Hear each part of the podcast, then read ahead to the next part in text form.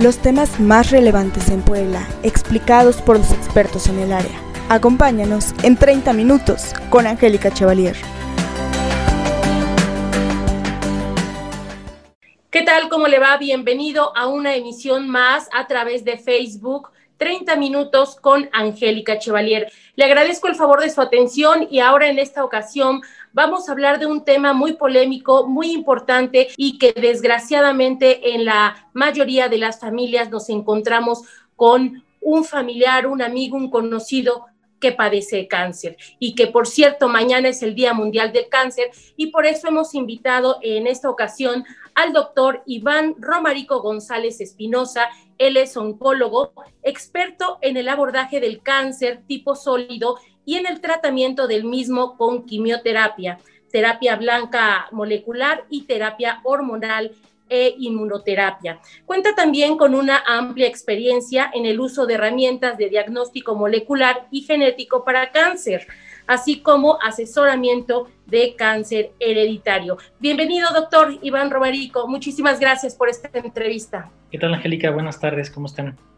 Bien, gracias a Dios. Pues como lo comentábamos en un inicio, el tema del cáncer es este, un tema obligado y no sé qué te parezca si iniciamos con la definición como tal, ¿qué es en sí el cáncer? El cáncer habitualmente es un crecimiento anormal de las células del cuerpo que implica un cambio genético en estas células y por ende un desorden que va a ocasionar un crecimiento anormal, un crecimiento alterado y puede invadir órganos, puede destruir tejidos y ocasiona en el paciente pérdida de peso, síndrome de desgaste y lo complejo que todos han escuchado, ¿no? fracturas, dolor, falta de aire. Entonces es un crecimiento normal de las células. Desde el punto de vista genético, tienen una alteración y esto les ocasiona ese crecimiento desordenado. ¿Por qué se da este crecimiento desordenado? Bueno, miren, hay un sinnúmero de, eventos eh, que lo llevan a producirse, pero lo más importante es que eh, es multifactorial, ¿no? Eh, el paciente con cáncer habitualmente tiene alguna alteración, por ejemplo, alguna exposición física al humo del tabaco, al alcoholismo, al ser sedentario, al, tener problemas metabólicos como la diabetes, la hipertensión, el colesterol alto.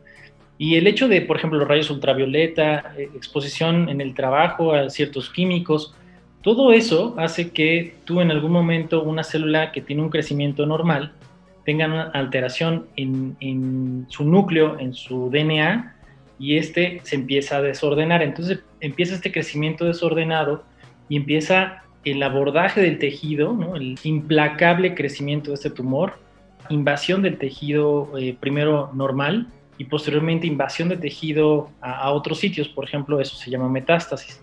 Entonces es un crecimiento desordenado que empieza en una sola celulita, es la teoría clonal, se llama la más, más aceptada, y este crecimiento lleva a cabo un tumor que ese tumor causa la falla del órgano y posteriormente falla en otros órganos cuando hay metástasis.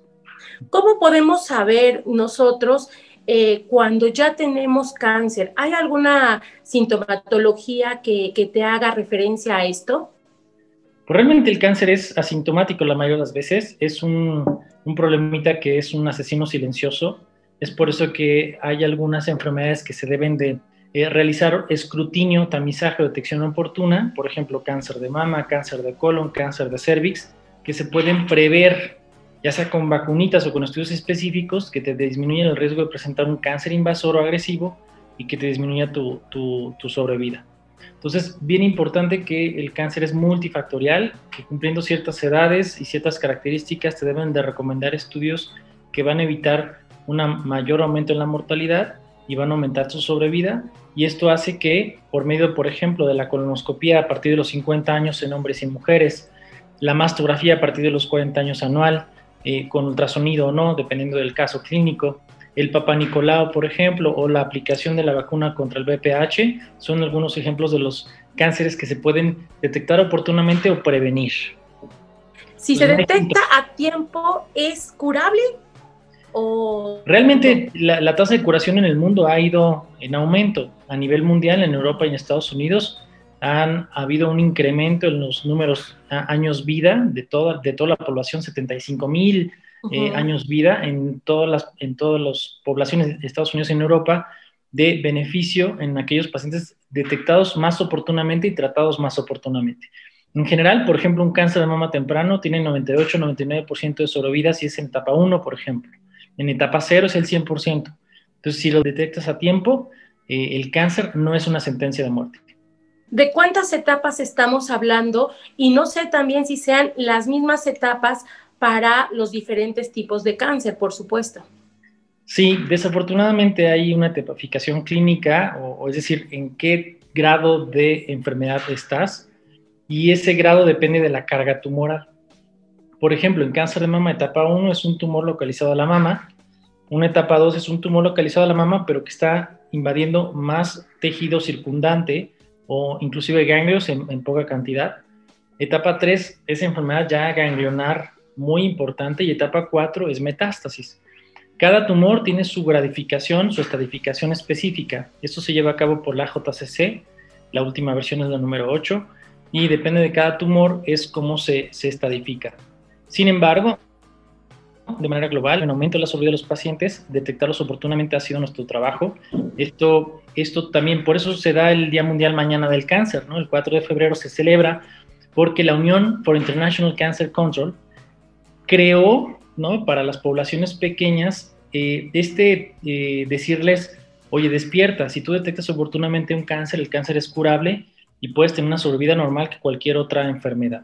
Entonces, eh, yo creo que vale mucho la pena que tengamos en cuenta que el cáncer es una enfermedad catastrófica, cuesta más o menos 1.6 trillones de dólares al año el tratamiento y que si nosotros detectamos oportunamente, el paciente vive más, se cura y gasta menos, ¿no? Gasta menos todo el sistema de salud, todo el país, ¿no? Y en general el mundo. Entonces, depende de nosotros el acudir tempranamente al médico, hacer tu, tu check-up de vigilancia anual que te toca a partir de los 18 años, acudir con tu internista, tu, eh, tu urólogo, tu ginecólogo, etcétera, para detectarlo oportunamente. Y esto que haga que aumentemos la sobrevida de los pacientes. Actualmente, ¿cuál es el tipo de cáncer pues más común, por así mencionarlo? Pues hay varios, ¿no? Por ejemplo, la mujer el cáncer de mama con mucho es el más común, eh, no es el único. El cáncer de próstata, por otro lado, es el más común en los hombres. Fuera del cáncer de piel en ambos, esos dos son los más comunes. Ahora, los que más, más mortalidad causan o los que más matan son aproximadamente cinco.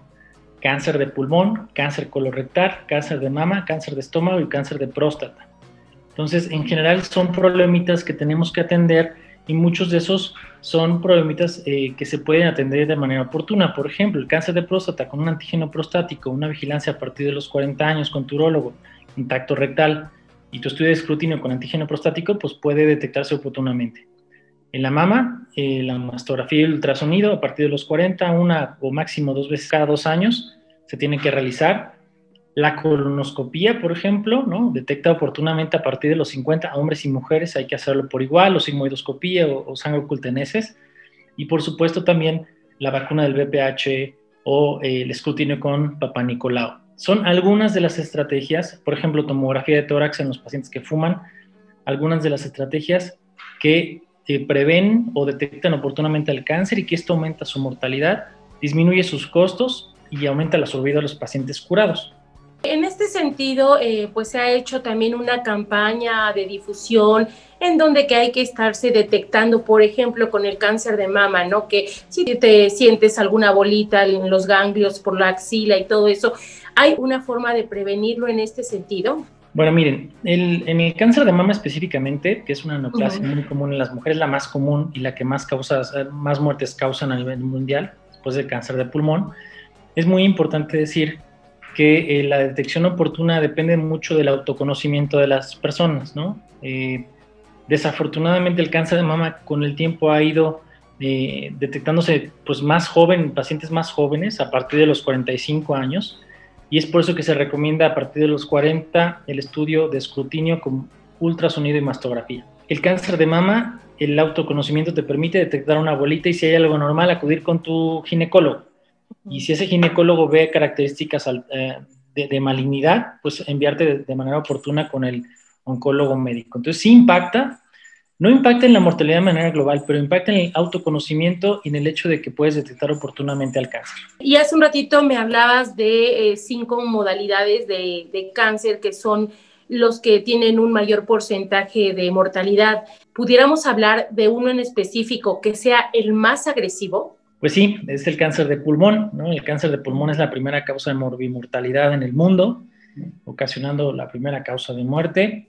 Eh, en México, por ejemplo, son casi 10.000 pacientes al año que se diagnostican con esta enfermedad y en más de la mitad, casi dos terceras partes de los pacientes diagnosticados mueren por cáncer, aproximadamente 7.000. Entonces, eh, es un, un, tumor que se detecta tardíamente, desafortunadamente, porque no se hace un estudio de escrutinio como el que ahora ya tenemos, que es una tomografía de baja dosis. La tomografía de baja dosis se recomienda en aquellos pacientes arriba de los 40 años de edad, con riesgo intermedio tabáquico intermedio, que quiere decir eh, más de 10 a 15 eh, cajetillas al año. Y esto impacta en, en la sobrevida de los pacientes. Si yo detecto oportunamente un cáncer de pulmón, yo curo más pacientes, por ejemplo, con la tomografía de baja dosis, 20% de mortalidad cáncer específica se, se, disminuye o 6% mortalidad global. Entonces, es un estudio que se debe realizar en aquellos pacientes con riesgo intermedio alto de tabaquismo, y que no se está haciendo desafortunadamente, al menos en México, en muchos grupos.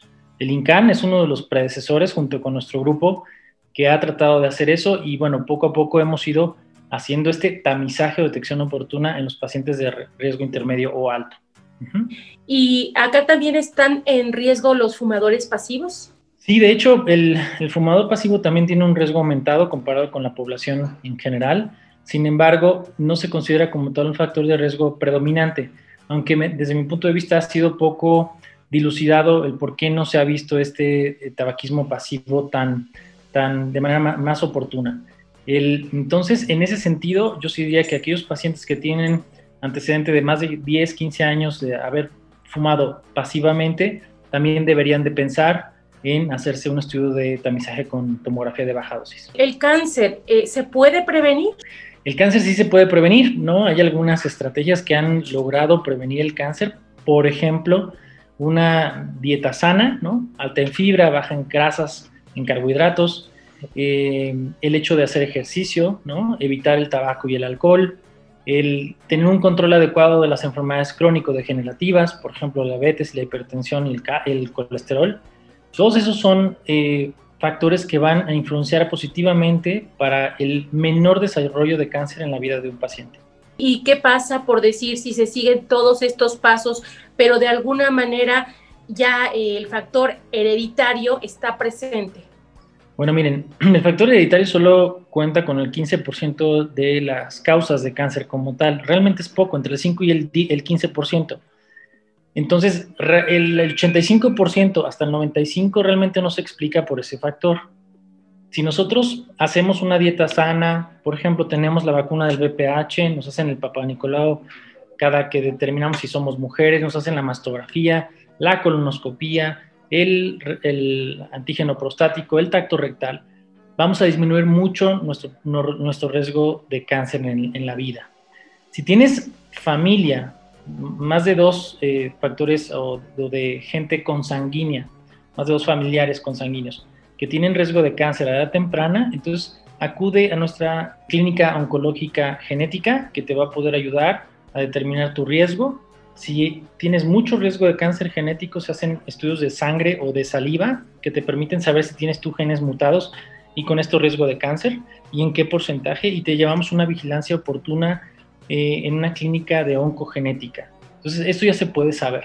Yo creo que la mayoría de los casos es con eh, una vida sana, una vida, una vida baja en factores de riesgo como el sol, como el usar bloqueador solar más de, eh, con factor de protección más del 50, el hacer ejercicio, en general bajarle a las grasas irritantes, tomar más fibra, ¿no? Una, dieta y una vida sana en general.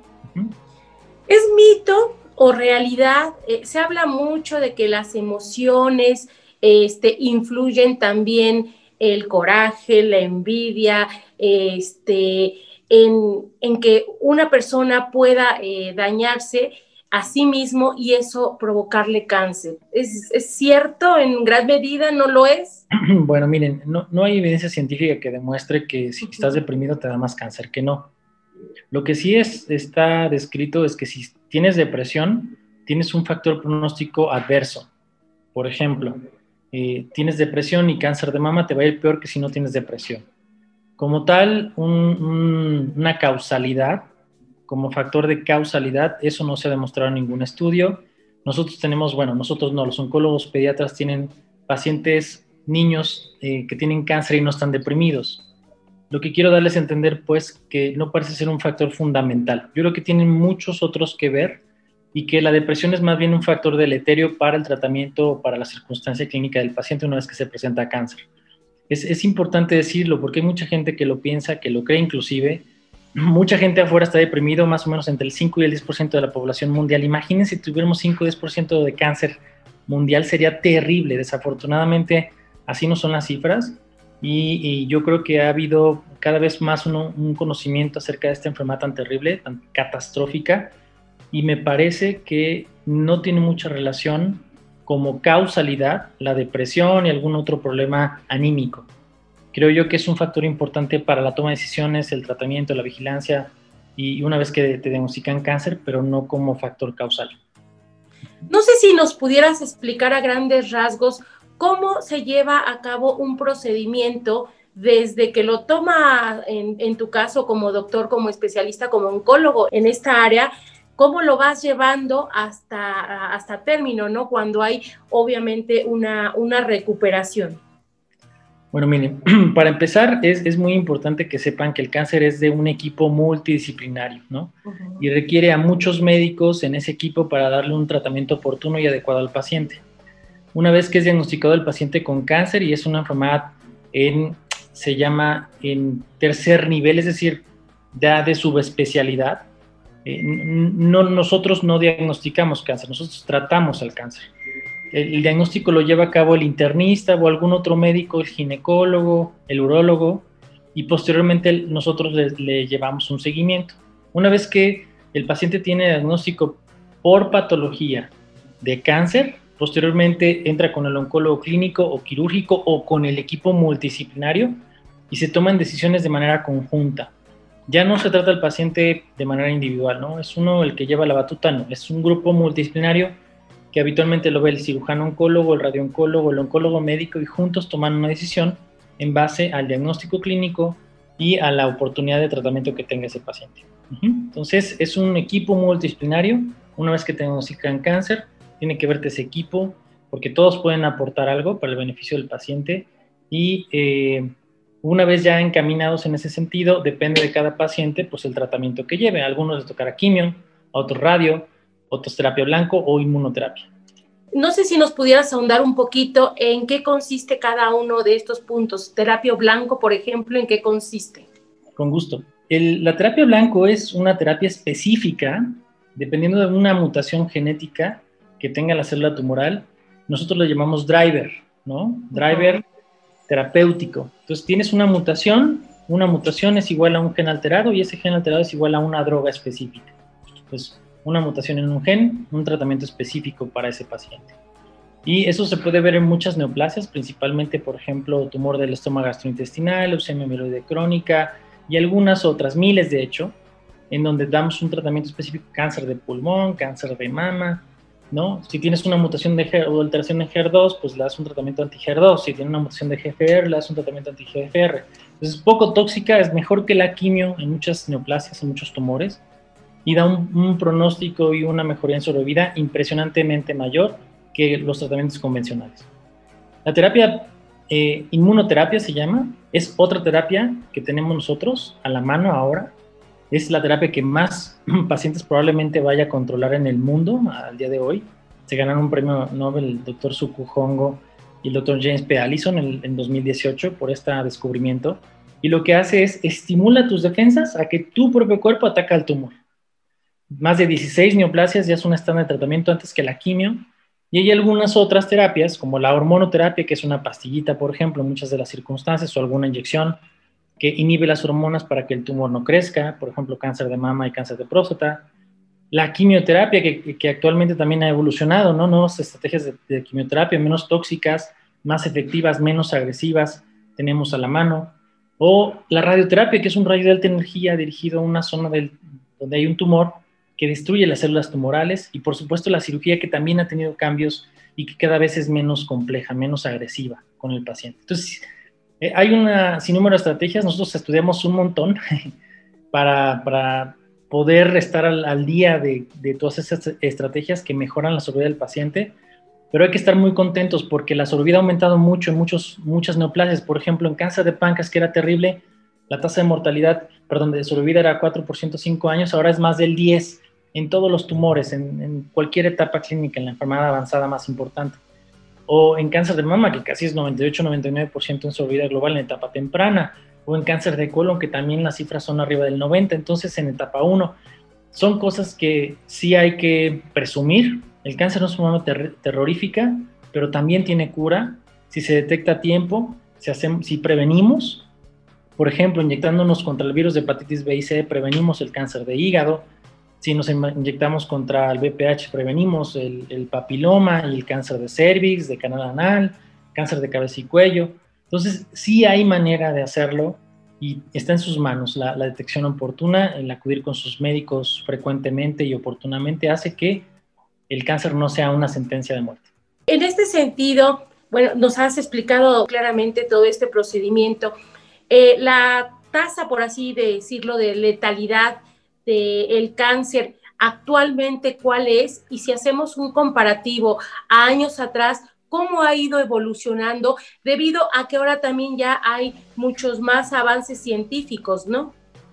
Miren, en general, eh, de manera global, el cáncer, por ejemplo, en México, bueno, en Globocan en 2020 se publicaron las cifras más, más nuevas, son 19 millones de pacientes diagnosticados con cáncer cada año, 19 millones 292 mil y pico pacientes diagnosticados cada año y son más o menos 9, casi 10 millones de pacientes que se mueren cada año. Entonces es, la tasa de mortalidad es arriba del 50% de manera mundial. En México son 195.499 casos y de mortalidad como 90 mil pacientes que se mueren. Entonces la tasa de mortalidad es muy alta. Pero déjenme les digo que cada año hemos ido en aumento en la sobrevida y hemos avanzado más o menos cada 15 años, alrededor de un 15% en beneficio en sobrevida global en todas las neoplasias. Entonces, Vamos por buen camino, eso se mostró en, cifras apenas en Europa el año pasado, en cifras americanas este año, ¿no? Ustedes pueden revisarlas, eh, están libres para todos en el Lobocan.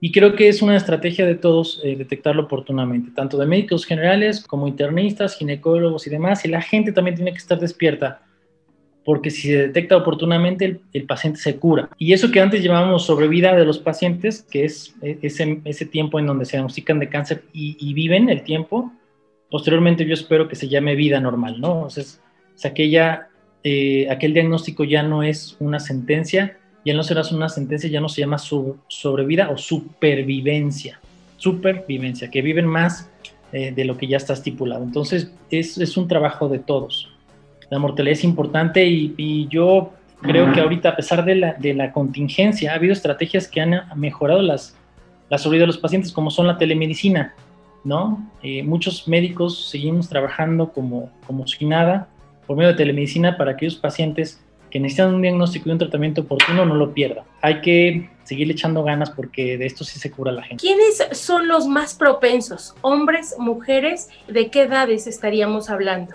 Eh, en general, eh, según las cifras del Globocan, uno de cada tres mujeres tendrá cáncer en su vida, no necesariamente se va a morir por cáncer, y eh, uno de cada dos hombres tendrá cáncer en, su vida.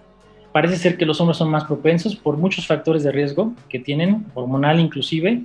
Sin embargo, como dije, la mortalidad ha ido disminuyendo paulatinamente. Esto se traslada a todas las cifras. Sin embargo, sigue siendo los países en en desarrollo como nosotros, en vías de desarrollo, los que sufren más mortalidad. Entonces, nos está faltando hacer más escrutinio, tamizaje o detección oportuna, más prevención, ¿no? Este, esto nos está faltando mucho. Y por supuesto, ver drogas nuevas o tratamientos nuevos, porque esos son muy costosos y no toda la gente tiene acceso a ellos. ¿El cáncer es doloroso? El cáncer, la complicación del cáncer más fatídica pues es el dolor, el sufrimiento de la gente, el síndrome de desgaste, la falta de aire.